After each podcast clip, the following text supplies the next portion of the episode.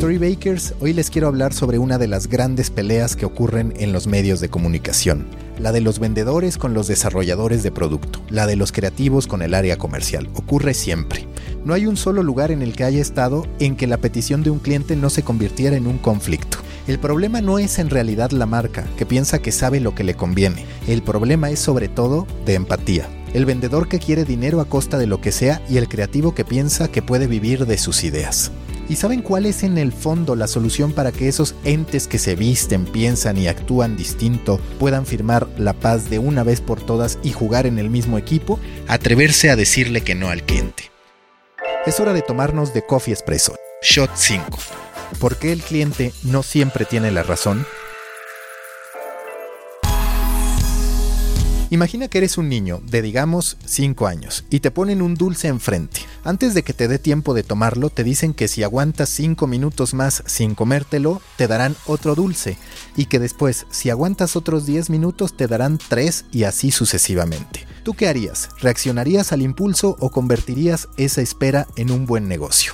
Ya sé, es bastante posible que te comieras el dulce desde la primera vez. Yo lo haría. Siempre el incentivo inmediato por el simple hecho de estar ahí es más atractivo que el incentivo a mediano plazo, que aunque mejor es todavía intangible, por lo que nuestro cerebro emocional nos exige reaccionar al estímulo sin pensar en las consecuencias. Pero en términos de producto no debemos actuar así, no si queremos cuando menos que su atractivo perdure en el tiempo. Los seres humanos valoramos aquello que nos requiere esfuerzo y eso mismo pasa con nuestros objetivos profesionales. El no es a veces mucho más poderoso que el sí. Lo puedes usar por convicción o en el peor de los casos como estrategia. Pero es real que el no bien aplicado genera un valor para tu producto, que un cliente no lo pueda tener cada que quiere, que entienda que hay ciertas reglas, que al decidir invertir dinero en tu producto no está comprando tu creatividad, sino que se está asociando a ella para entregar una buena historia y experiencia al usuario. Los clientes, créanme, huelen el hambre, saben jugar con la necesidad de tu medio de comunicación, y a los vendedores se les nota esa misma hambre, no porque ellos quieran que así sea, sino porque los discursos están armados desde una retórica de inferioridad, más al estilo mercado que al que verdaderamente presenta una propuesta de inversión. Los medios están tan necesitados que se ponen a negociar con el precio que ellos mismos pusieron antes de que el cliente exprese sus dudas respecto al presupuesto que se le está planteando. Para que lo entiendan, imaginen que están en el mercado, quieren comprar un kilo de guayabas, ya les dijeron cuánto cuesta y antes de que ustedes incurran en el tradicional es lo menos, el marchante les dice que el kilo ya sale en 5 pesos menos que al inicio. Ustedes ganaron sin tener que hacer absolutamente nada. El otro dobló las manos sin que siquiera se lo hubieran pedido. Y todavía peor, imagina que ese vendedor de guayabas no solo te rebaja 5 pesos el precio del kilo de guayaba, sino que le mete más guayabas a la bolsa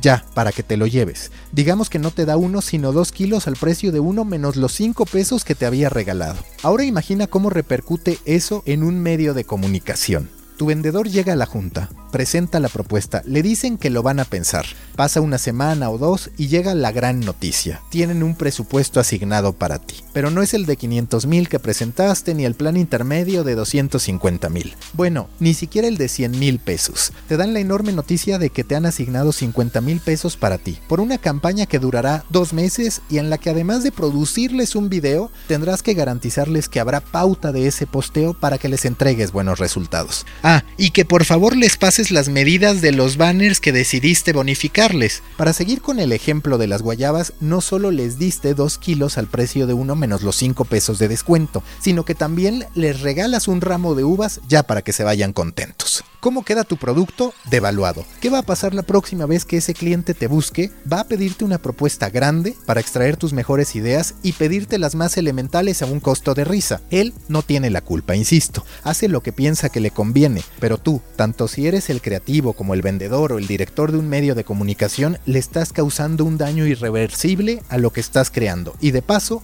porque el dinero visto en su más elemental significado no es en realidad, sino el reconocimiento en torno a la aportación de valor de un producto, le estás faltando al respeto al tiempo que le has dedicado a elegir los ideales de tu producto y a definir el camino que seguirá para marcar una diferencia.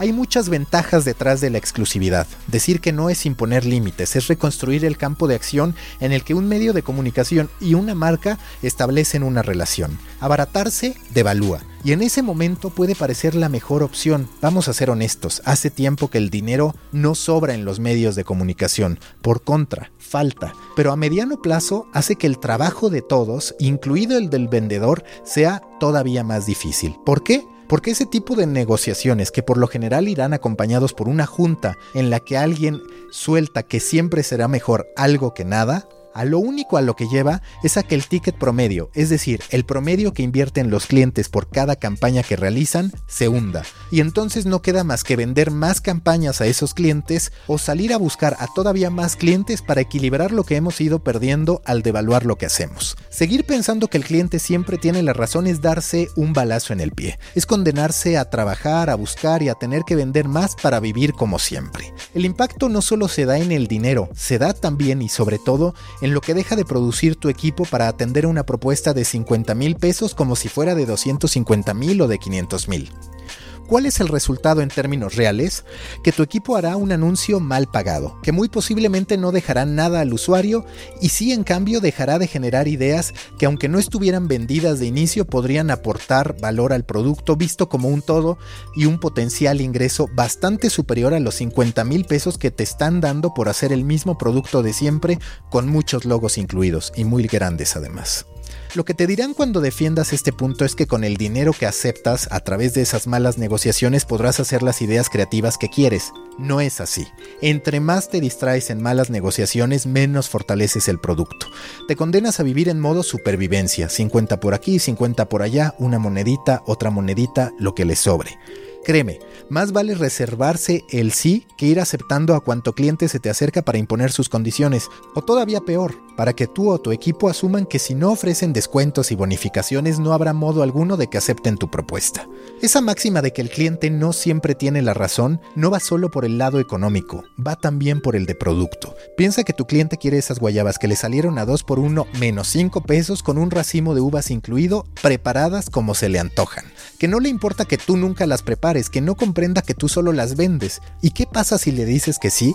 Que tendrás que dedicarle tiempo e invertir en los chiles en polvo, la sal y lo que sea que él te pida para que se quede contento. Ya no solo perdiste el kilo que le regalaste, más los 5 pesos, más el racimo de uvas, sino también tu tiempo y la inversión que tuviste que realizar para que él se pudiera comer sus fucking guayabas. El tiempo es también dinero, y los medios de comunicación perdemos demasiado tiempo, que insisto, es dinero en atender peticiones del cliente. Nos da miedo establecer reglas, pensamos que por ser digital no hay límite, y por eso tendemos a decir siempre que sí. La lógica que tendría que imperar es la misma que en una revista o en un espectacular. Si se trata de un anuncio, la marca sabe que tiene determinado espacio para emitir su mensaje. No puede ocupar dos planas si solo pagó por una. No puede irse a todos los espectaculares de la colonia si solo pagó por uno. Si se trata de contenido, tendría que ceñirse a los estándares de calidad y formato aprobados por el producto que está contratando, con una especificación sobre el tamaño de su logo en el contenido creado, sobre las veces que la marca será mencionada y con un número máximo de correcciones para aprobar un material. Porque eso es todavía peor. Al mal acuerdo que hicimos como vendedores de guayabas, le sumamos que cuando se las entregamos ya con chile, sal y todo lo que nos pidió, nos dice que no le gusta, que se imaginaba otra cosa. Entonces lo vuelves a hacer. Adiós tiempo invertido, adiós dinero invertido y adiós nuevas ideas. Pictoline, por ejemplo, lo supo hacer bien al principio. En vez de salir a buscar anunciantes, esperó a que los anunciantes llegaran. Al principio incluso les dijo que no, mientras todos los demás medios les hubieran dicho que sí. Al final accedió. Pero ¿saben a cuánto vendían sus bacons, que es como le llaman a sus historietas o viñetas? A 15 mil dólares cada uno. Y tenían una regla, solo un bacon vendido por semana cuánto lograban vender en un año bajo ese esquema, cerca de 3.600.000 pesos. Mientras otros medios tenían que hacer videos, mosaicos en Instagram, posteos en Twitter y bonificar banners para que el cliente les diera 50.000 pesos, Pictoline recibía 300.000 por hacer lo que siempre hacía, solo que con un logo y alguna presencia de marca en el flujo de la historia. ¿Fue esa una estrategia escalable? No funcionó como un deseo inicial, pero ahora han empezado a vender más, que no necesariamente significa vender mejor. Ya se puede ver que hay semanas en las que venden dos bacons en vez de uno, ya no a 15 mil dólares, porque el momento de verdadero deseo de la marca pasó Anunciarse en Pictoline ya no es una obsesión. ¿Significa que el producto fracasó? No solo significa que la naturaleza de ese producto estaba topada y que deberían generarse más productos afines a esa primera línea que trazaron para poder seguir pensando en la comercialización de los contenidos que generan. Les quiero proponer un cambio. Dejen de pensar que el cliente siempre tiene la razón y piensen que el usuario casi siempre tiene la razón. ¿Y por qué digo casi? Porque es trabajo de los creadores del producto y de todos los que participan en él entender qué es lo que lo hace distinto, dónde está su mayor aporte de valor y hasta dónde puede llegar en su comercialización sin verse afectado. Establecer límites, curiosamente, otorga libertad. Si el establecimiento de condiciones para que una marca pueda interactuar con nuestro producto se convierte en filosofía organizacional, se construye una atmósfera de análisis, crecimiento y construcción de nuevos proyectos. El logo más grande no es una solución, tampoco mencionar 10 veces la marca en un mismo posteo o hacerle producciones de alto costo interno a bajo costo para ella. La solución es aceptar en qué podemos ceder y en dónde no estamos dispuestos a negociar, no por capricho, sino porque un producto es lo que es y ofrece un modelo de negocio. ¿Eso significa que está topado? Sí, en estricto sentido. No porque la posibilidad de construir nuevos productos a partir de una idea que ya funcionó en determinado formato siempre está ahí. Solo es cuestión de aceptar hasta dónde sí y hasta dónde no. Pensemos otra vez en Pictoline. Los bacon se venden así, una vez por semana a 15 mil dólares o al precio que se decida, porque es real que el precio de un producto también pasa por el momento de maduración en que se encuentra, y con las condiciones muy claras tanto para la marca como para el producto. Y si quiero crecer el negocio y no hay forma de evitar alterar el producto para hacerlo, la respuesta no es ni abaratarlo ni vender 5 días en lugar de uno, porque entonces a lo que llegarás es a bajar el ticket promedio. La respuesta es pensar en líneas afines que puedan abrir nuevas avenidas de negocio sin alterar radicalmente lo que ya funciona y la percepción que la gente tiene de él. Volvamos al mercado. El vendedor de guayabas también puede vender duraznos y quizás, depende de él, prepararlos. Pero no va a vender en ese mismo lugar cepillos de dientes, sopa o papel de baño, que es otro de los grandes problemas de los medios crisis existencial, que no pasa solo por definir su audiencia, que ya lo tratamos en el shot 3 del expreso, sino también que en su desesperación por hacer negocio deciden que pueden vender lo que sea, como el medio deportivo que cada que venía el Gran Premio se convertía en especialista, o como los que siempre ignoran el taekwondo pero se hacen especialistas cuando llegan los Juegos Olímpicos. Pongan al usuario y al producto, que es la solución que le entregamos a las personas, como prioridades. El cliente es un aliado, no está comprando ni nuestra voluntad, ni nuestra empresa, ni nuestra credibilidad, ni nuestro futuro. No asumamos que el cliente no está dispuesto a verse como ese partner que necesitamos. No nos arrodillemos sin que ni siquiera nos lo hayan pedido. Atrevámonos a decirles que no, a explicarles por qué no y a encontrar el sí de modo que en verdad le convenga a la marca, porque créanme, muchas veces ellas tampoco saben lo que les conviene. Y menos su agencia de medios. Storybakers, hasta aquí la quinta edición de The Coffee Espresso.